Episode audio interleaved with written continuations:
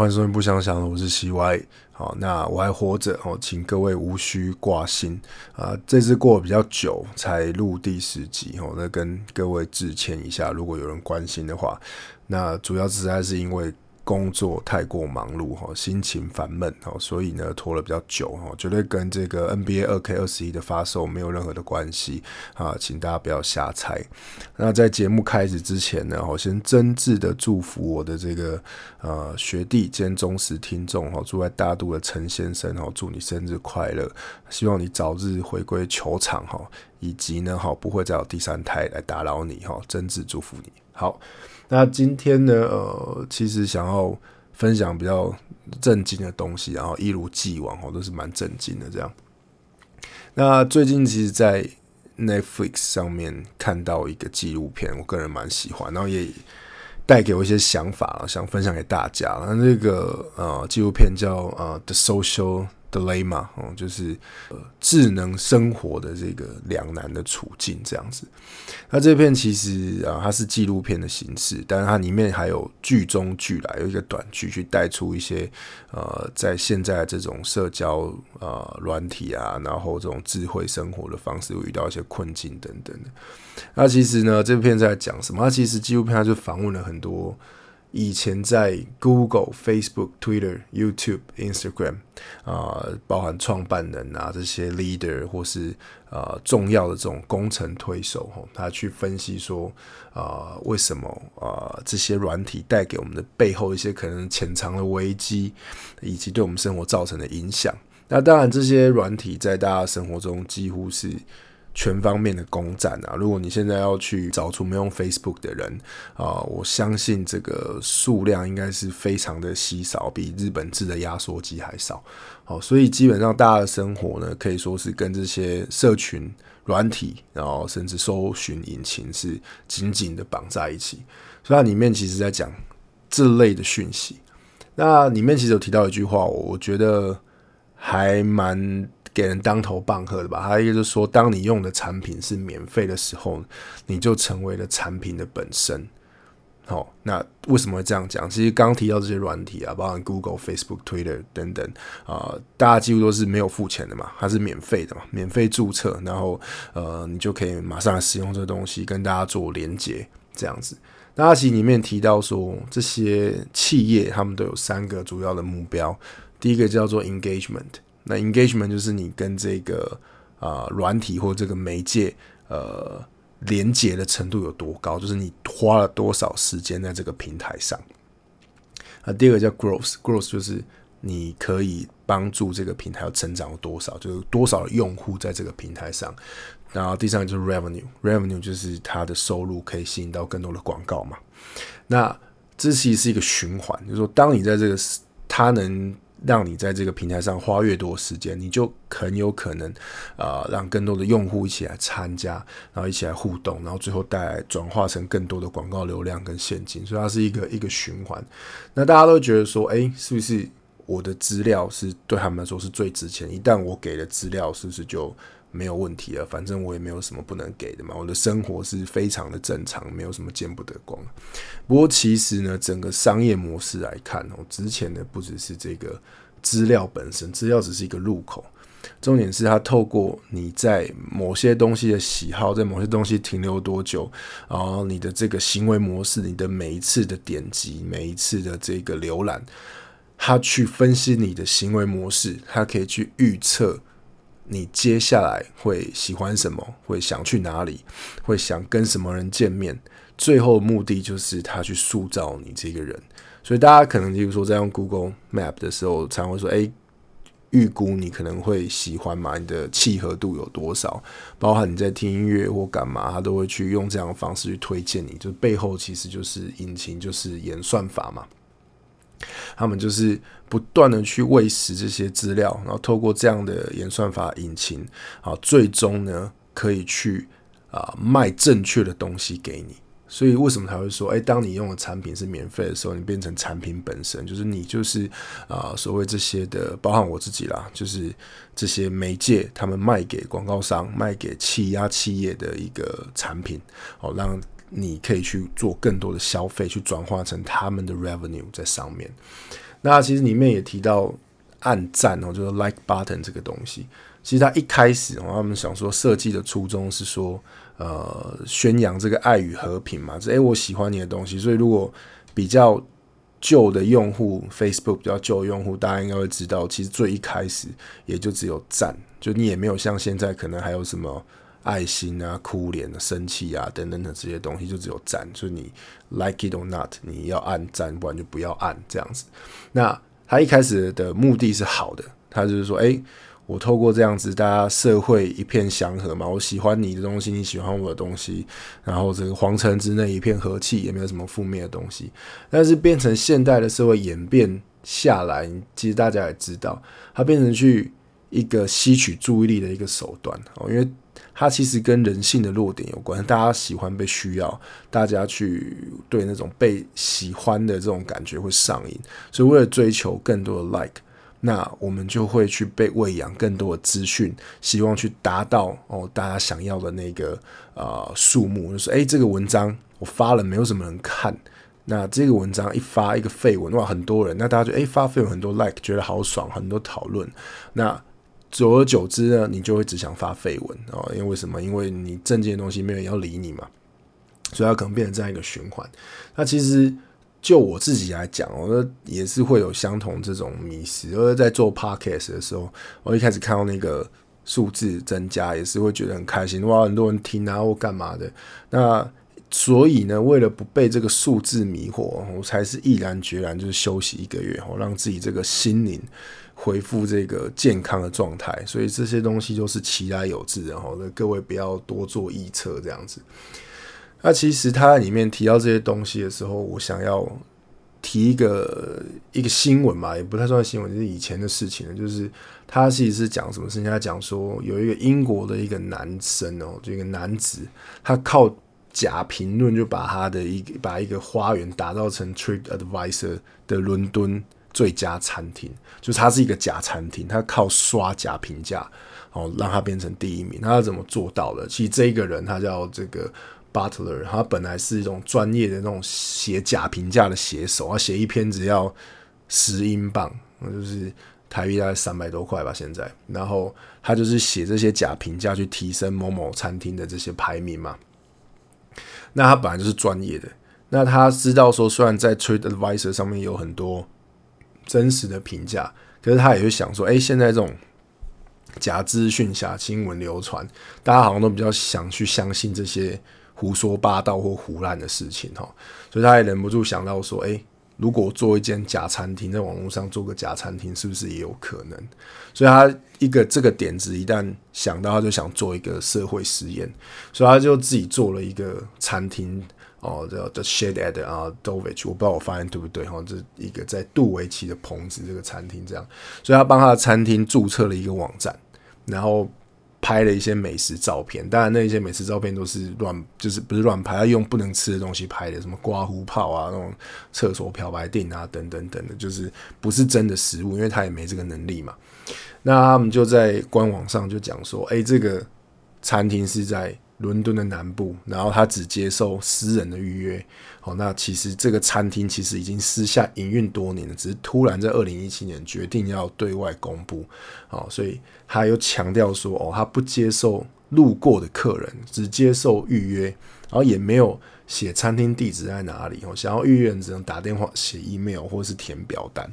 那你看到这边，你当然会觉得说，这种也会有人信。诶，还真的是有人信，就是他申请成功之后，他就开始刷评价，然后他为了要骗过 TradeAdvisor 的机制，他可能注册很多账号，跟他朋友就是疯狂的在刷评价这样子。那从一开始可能一千多名的时候，就有人打电话来预约了嘛，然后他也没想到会有这个状况，只好胡乱说预约都。满了，接下来六周全部都满了，这样子。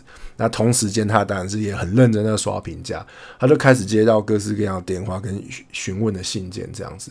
那后来发现说，哎，我大概明白是怎么样一回事哦，因为预约制，然后非常神秘，以及这种独家、这种限定的 exclusive 的感觉，然后大家觉得说，哎，可能真的有这个地方，然后来到这地方可能是一件很有品味的事情，然后我可以去呃体验到不同的的状况，这样，然后又这么多的好的评价，那肯定是有这样，即使一切看起来是这么的不合理，还是很多人会去相信这件事情。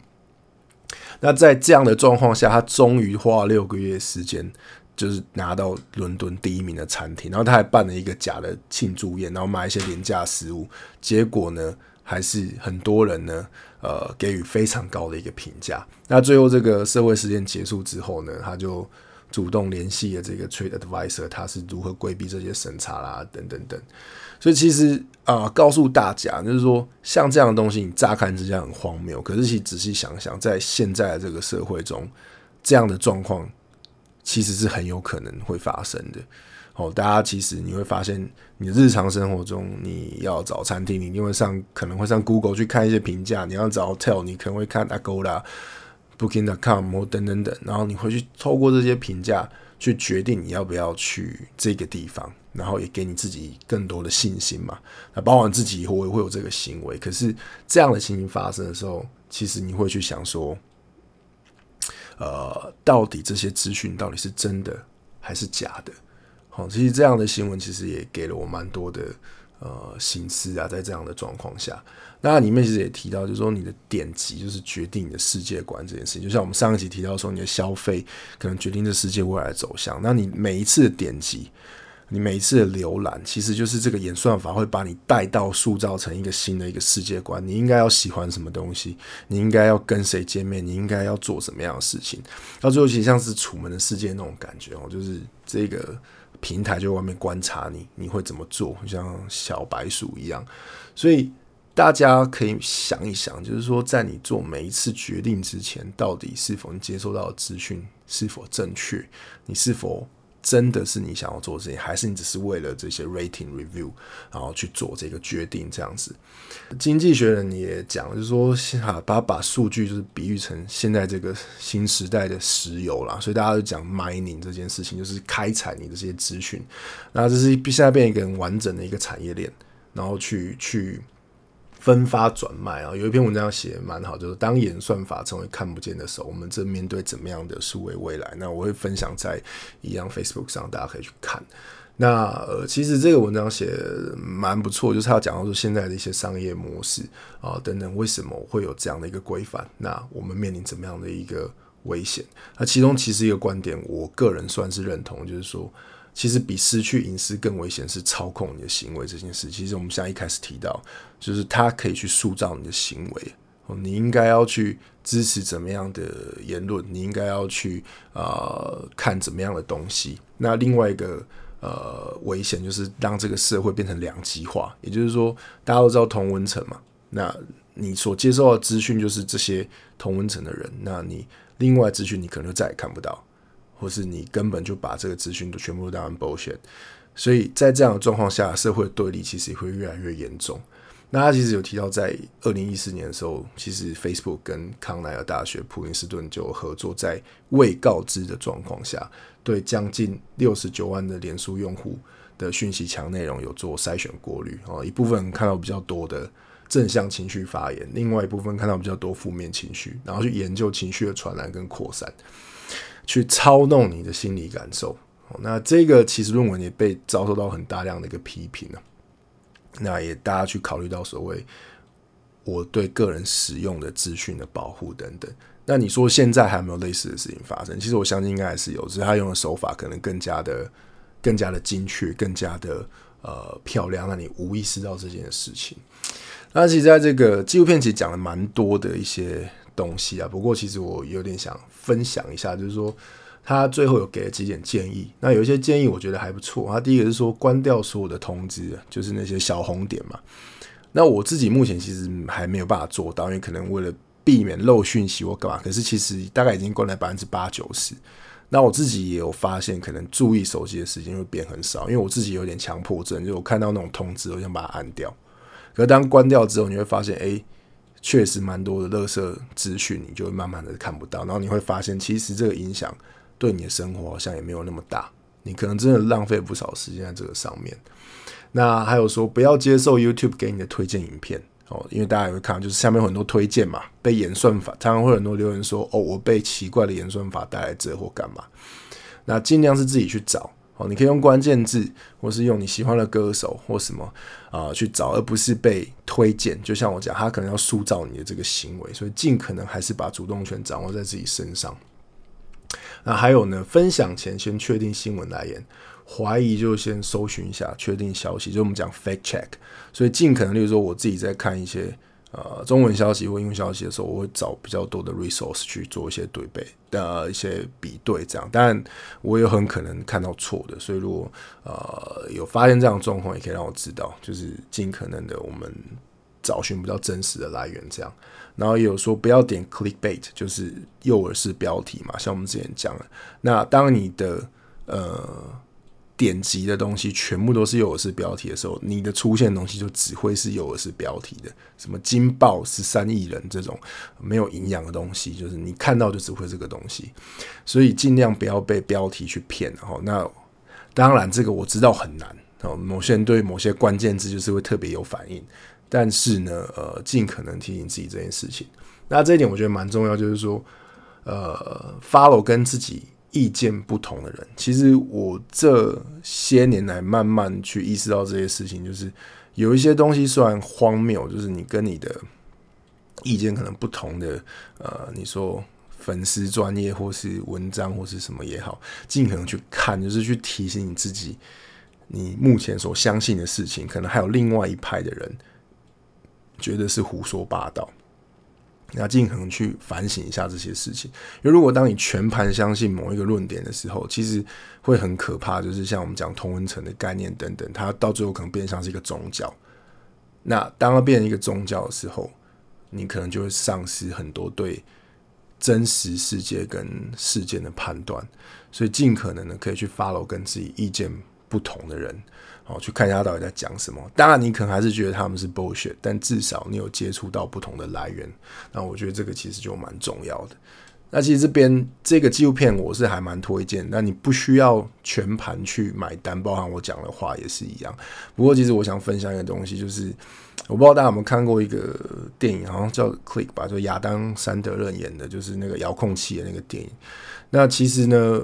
我我觉得他某些程度也讲到现在一个状况，就是我们很多时候都陷入一种 autopilot，就是自动导航的状况，就是 unconscious 没有知觉的再去进行很多事情，就像我们去。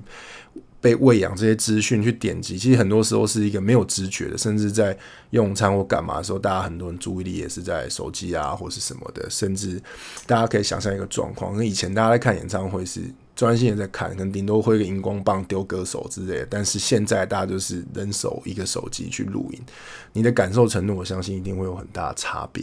那我会这样讲，原因是因为呢，呃，其实我最近呢，呃，体悟到就是说，其实。生命真的是蛮脆弱的一件事情，身边有一些啊曾经相处过人，因为一些意外离开了，这样。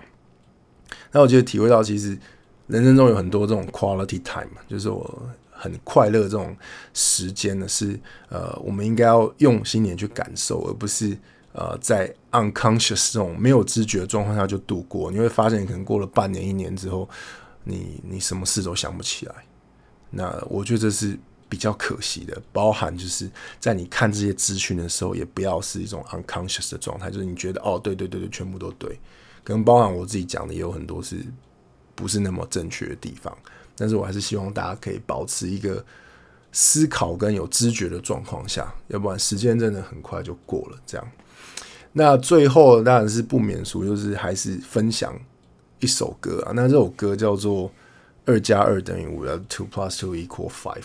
那这首歌是来自于一个很知名的英国摇滚乐团叫 Radiohead，很多人可能比较知道另外一首歌 Creep 或什么的，但是我个人蛮喜欢这首歌。那这首歌它的灵感来源其实应该是来自于那个乔治韦尔的呃一九八四这个小说。那这个小说呢，其实它就在讲一个集权体制下然后的一个社会，然后一种警示的小说。那为什么要讲二加二等于五？就是在那个世界观里面，政府说，就老大哥说，二加二等于五就是等于五嘛，就是你没有办法去质疑这件事情，即使你可能内心知道是错的，可是久而久之，你就会开始相信哦，二加二其实等于五，不是等于四。哦，因为什么什么，你会帮自己找很多的借口，帮自己找很多理由去相信这件事情，即使你隐约知道它可能是错的。那久而久之之后，你就会开始相信这件事情，然后去说服你自己。所以你没有提到一句话，就是说，所谓自由，就是可以说二加二等于四。哦，那承认这一点，然后其他的事情就迎刃而解嘛。所以它里面原文就是说，freedom is the freedom to say that two plus two make four if that is granted。哦，如果这件事情是可以。呃，承认的被承认的，那 all else follows。所以他就是在这样世界，如果他允许我们去讲出真理的时候，那我们就可以解决其他的问题。所以他其实在讲这件事情。那 Radiohead 这首歌呢，其实也是在呼应这样的一个一个概念。然后他一开始就讲一点警示的话嘛，说 Are you such a dreamer to put the world to rights 嘛？你是不是一个有对这世界怀抱理想的这个人？那中间其实一句话是想分享给大家，就是强调说，cause you are not paying attention，就是你没有去注意周遭到底发生了什么事情，你就只是在一个没有自觉的状况下去接受这些东西，然后久而久之呢，你就会麻痹，然后去接受这个社会或这个体系告诉你的事情。所以在这边分享这个东西啊，那一样。呼吁最一开始讲一句话嘛，如果你是免费使用这个东西的时候，你就变成产品本身。所以大家可以想一下，诶，在你听这个 podcast 节目的时候，诶，好像也是免费在使用的。所以为了避免成为产品本身呢，哦，你应该怎么做呢？哦，欢迎私讯取得汇款账号，随喜抖内，哦，避免成为产品本身。谢谢大家。